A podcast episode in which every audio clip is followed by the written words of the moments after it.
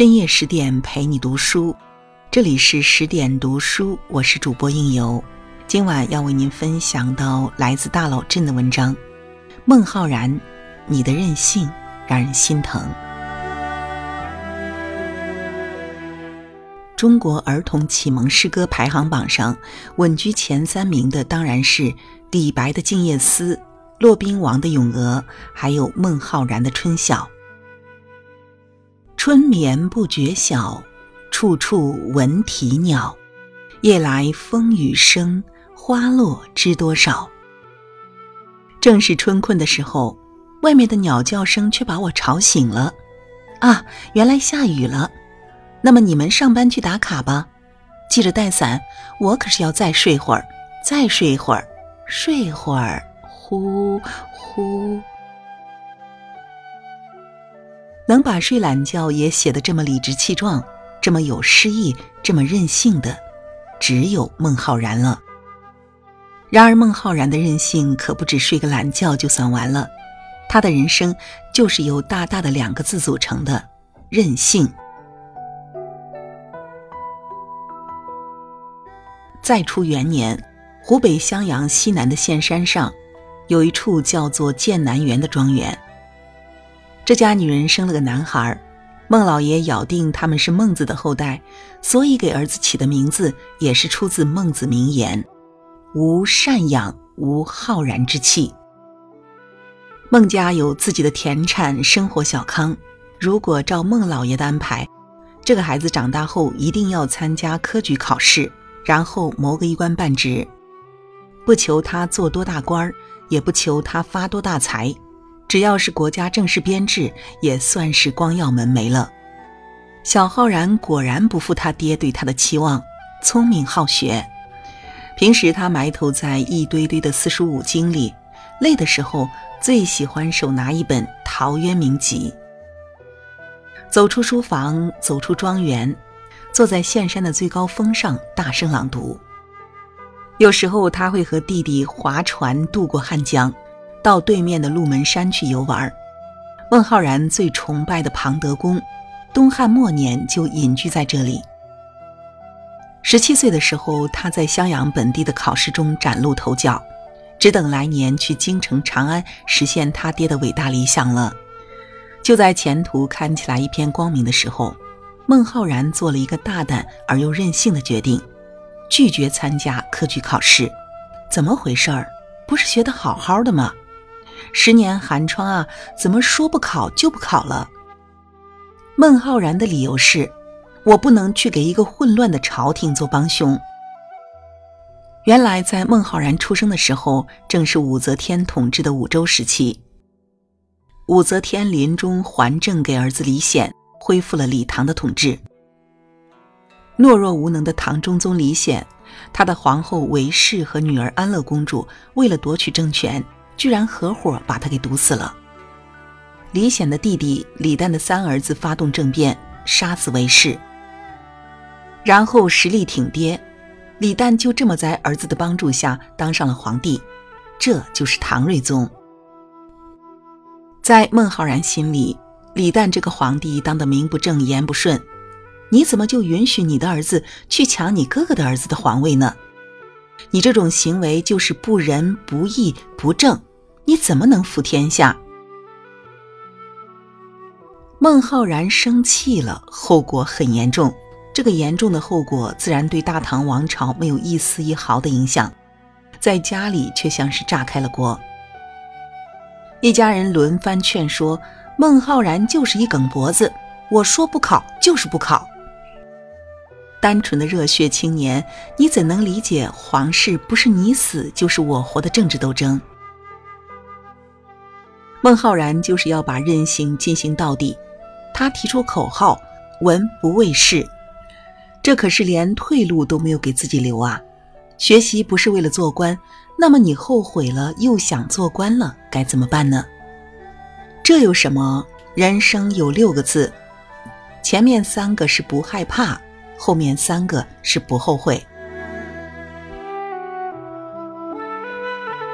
浑然浩然之气的孟浩然，才不会考虑后悔不后悔的事。他人生的任性之路才刚刚开始。孟浩然很快就经历了一场奋不顾身的爱情和几次说走就走的旅行，因为拒绝参加科举考试和家人闹翻了天，孟浩然离家出走了。他在家对面的那座鹿门山住了下来。他要模仿庞德公隐居在这里。东汉末年是乱世，现在天下也乱得很。从他出生到现在，已经换了三个皇帝了。有几位朋友经常来拜访他，他们就是襄阳七子。这几个热血青年在这里谈论诗文，纵论天下。就是这个时候，孟浩然认识了一个美丽动人、身世可怜的女孩。十七八岁的如花妙龄，因为没有了父亲，她要赚钱养家，跑出来做了歌女。情窦初开的孟浩然很快就爱上了她。但他料定父亲不会同意他娶一个歌女做妻子，直接跑到女孩家里拜堂成亲了。他以为生米煮成熟饭就会万事大吉，可是他低估了孟子家的血统。作为一个大思想家的后代，你可以任性，可是你爹也很有他的个性，倔。拜堂成亲怎么了？没门儿。甚至连妻子生了个大胖小子，他爹都不让进门于是任性哥和倔老爹就这么僵持着，谁也不向谁低头。最后时间做了裁判，他老爹熬不过时间死了。临死之前还交代给家里人，绝不让那个歌女进门，连守丧都不允许。孟浩然傻了。赢了爱情，输了亲情，这是谁都不想看到的结局。从二十岁成亲到二十六岁父亲病逝，孟浩然只和父亲见过一面。父亲拒绝承认他的妻子后，他负气离开，之后就再也没有回到剑南园。人生两件大事，学业和婚姻，他任性的没有一件听从父母的意见。就在他婚后不久，公元七二年，唐玄宗李隆基继位，从此后进入开元盛世，一个生机勃勃、万邦来朝的大唐出现在世面前。如果他当初选择参加科举考试，已然完成了父亲的心愿。父亲即使是死，那也是含笑九泉。可是如今呢？结果是他一辈子也没有做官。一直都在孜孜不倦地谋求、谋求、谋求。开元五年，也就是七零七年，二十九岁的孟浩然走出襄阳，用了八年的时间漫游吴越，游历了湖南、安徽等地。八年一直在旅游，这么任性？对啊，还记得孟浩然的那句“文不为世”吗？当初是他要放弃科举考试的。现在去参加考试，这不是自己打自己的脸吗？不过漫游各地结交朋友，寻求机会找人举荐，亦属当时文人的风气。然而八年的时间也太长了吧？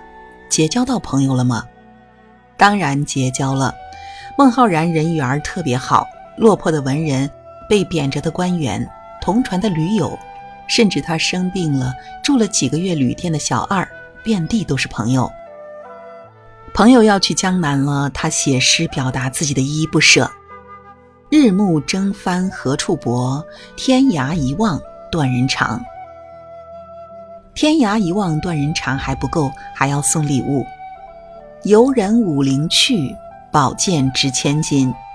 分手托相赠，平生一片心。有钱就是任性。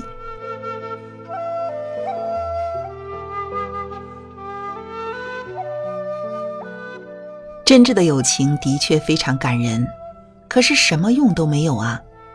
眼见得当年的襄阳妻子有好几个都做了官，要么通过科举考试，要么被推荐，都有了安身立命之所，只有自己还在游逛。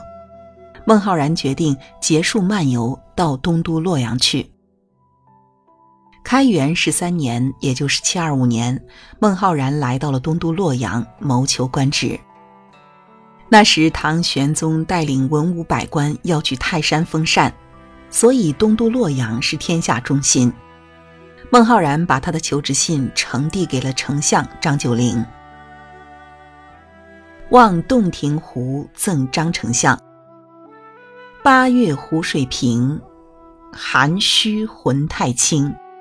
气蒸云梦泽，波撼岳阳城。欲济无舟楫，端居耻圣明。坐观垂钓者，徒有羡鱼情。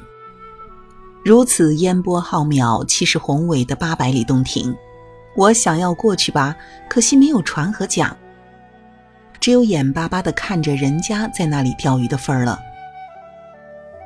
张丞相立刻就看懂了，哦，你这是羡慕我举荐了不少人，也想当大鱼上我的鱼钩啊？这么有才，来吧，就是你了。张九龄把孟浩然举荐给了朝廷，可惜唐玄宗不想吃这条鱼，这首诗却因此流传了下来，成为了干叶诗的典范。失望的孟浩然回到家乡，他不想再继续谋求下去了，可是还未完成父亲的心愿呢，怎么能够停下自己的脚步呢？这时，他的好友邀请他到天台山来。因为被几代皇帝重视的著名道士司马承祯的道场就在这里，于是孟浩然开始了他的第二次吴越之旅。可当孟浩然来到天台山的时候，却得知司马承祯前往洛阳去了。孟浩然选择一边欣赏江南美景，一边等待。就这样，三年的时间又被蹉跎过去了。这一天天色已晚。孟浩然在建德江上羁旅夜泊，这是一个深秋啊，天地间是如此的广袤宁静，仿佛只有他一个人。唯有明月相伴，想想渺茫的前途，有家不得回的苦楚，不由得又添新愁。孟浩然辗转难眠，坐在船头，仰望和他近在咫尺的明月，他一字一字。缓缓念出了心头的那首诗：“宿建德江，移舟泊烟渚，日暮客愁新。野旷天低树，江清月近人。”浓浓的忧愁，却是如此淡淡的语气。此后，孟浩然形成了属于他自己独特的写诗风格，淡而有味，风韵天成，词淡而意远。只是孟浩然，你到底是任性还是逃避？其实连孟浩然自己都不知道，他为什么会非常非常的想家。可是，一想到逝去的父亲，对他仍然充满期待的母亲，倚门翘望的妻子，他的心里就沉甸甸的，压抑的难受。转眼间，木落雁南渡，北风江上寒。江南的风景再美，也无法阻止他对家的想念。孟浩然抹干眼泪，终于做出了决定，回家准备参加科举考试。回到剑南园，他见到了一个眼神炽热、腰佩侍英长剑的年轻人。年轻人专程前来拜访，一见面就送给了他一首诗，赠孟浩然：“吾爱孟夫子。”风流天下闻，红颜弃轩冕，白首卧松云。醉月频中圣，迷花不是君。高山安可仰，徒次依清芬。我就是喜欢你的风流，你的任性，你迷花不是君的样子真迷人。孟浩然看了看这个年轻人，叹了口气说。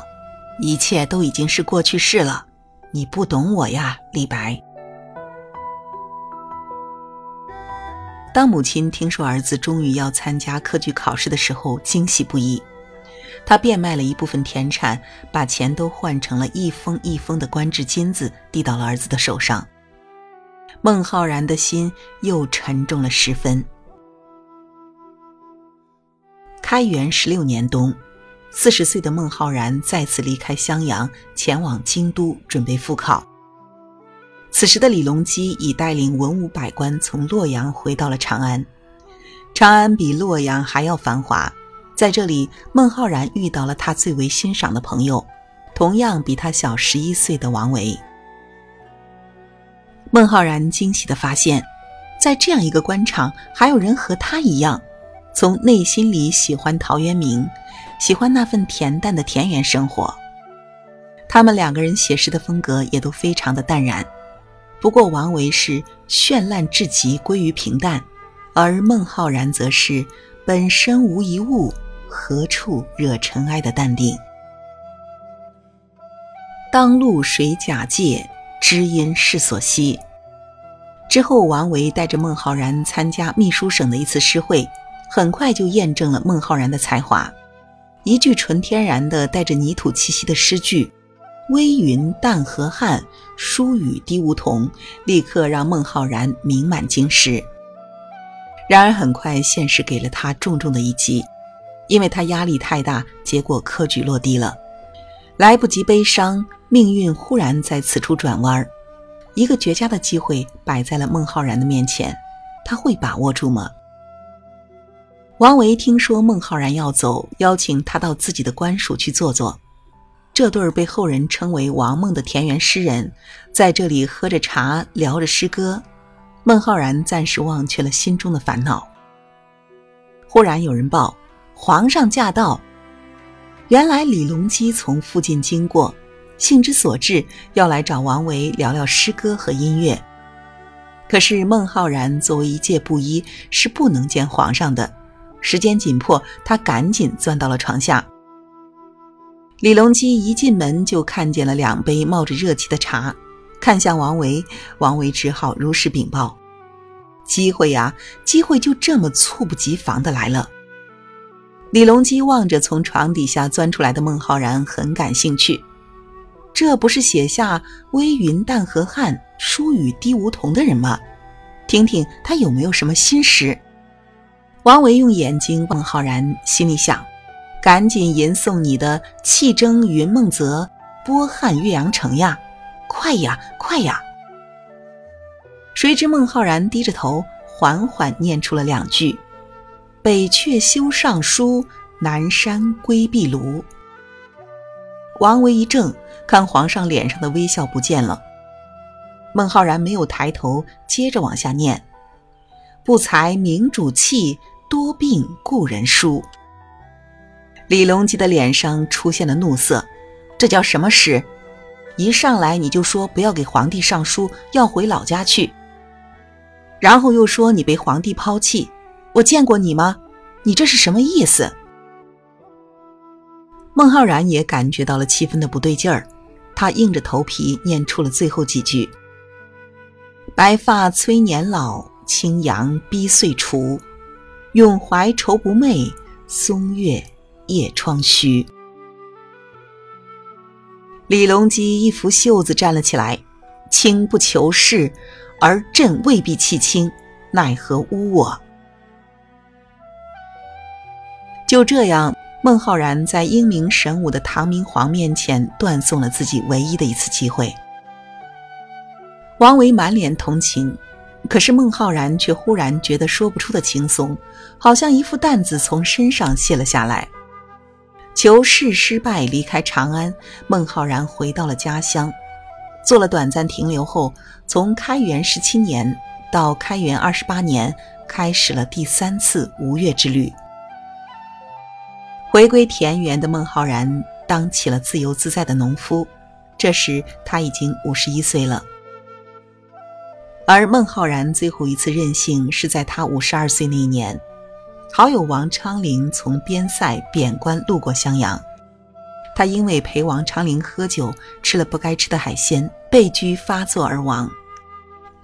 只过了一年，自己想要的生活，生命就画上了句号。一生求官不得，一生不依百姓，一生任性而为，一生心中不宁。孟浩然虽属盛唐诗人。可是却并不幸福，这该怪谁呢？怪他早出生了十几年，也许是吧。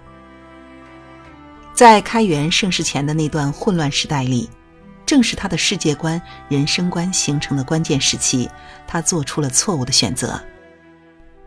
怪他不听父母的话，太任性，也许是吧。如果他在婚姻上能听父母的，或许会减轻内心的愧疚。是父子却不能和他和谐相处，共享天伦。是夫妻，却不能与他长相厮守，共度流年。但是这些都不是最主要的原因，最主要的原因是有两个孟浩然，一个是感性的，一个是理性的。感性的孟浩然追求自由，理性的孟浩然追求仕途。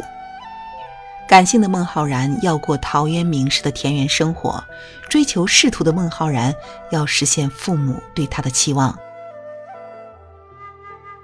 归根结底，这是两种文化的冲突，道家和儒家。我们很难说谁对谁错，毕竟一个人信仰会受到多方面因素的影响，信仰的文化不同，选择不同罢了。有一句话或许可以解释孟浩然表面的任性行为：一个孩子终其一生都在渴望得到父母的承认和理解，否则他会选择极端的方式来证明自己。于是，任性哥孟浩然两上京都，三下吴越，他的诗歌里写的都是自由，可惜他一直身在旅行，心在牢笼。一个人越是宣称自己是自由的，他的灵魂就越是受到限制的。春眠不觉晓，处处闻啼鸟。夜来风雨声，花落知多少。正是春困的时候，外面的鸟叫声却把我吵醒了。啊，原来下雨了。那么你们上班去打卡吧。记着带伞，我要再睡会儿，睡会儿，睡会儿。可是怎么睡不着了呢？唉，花落了，花落了，花落了。孟浩然的花落了，李白哭了，王昌龄哭了。王维哭了。孟浩然，原来你的任性是一生对自由的向往，真让人心疼。最后，就用他知音王维的一句诗来陪伴他长眠吧：“襄阳好风日，留醉玉山翁。”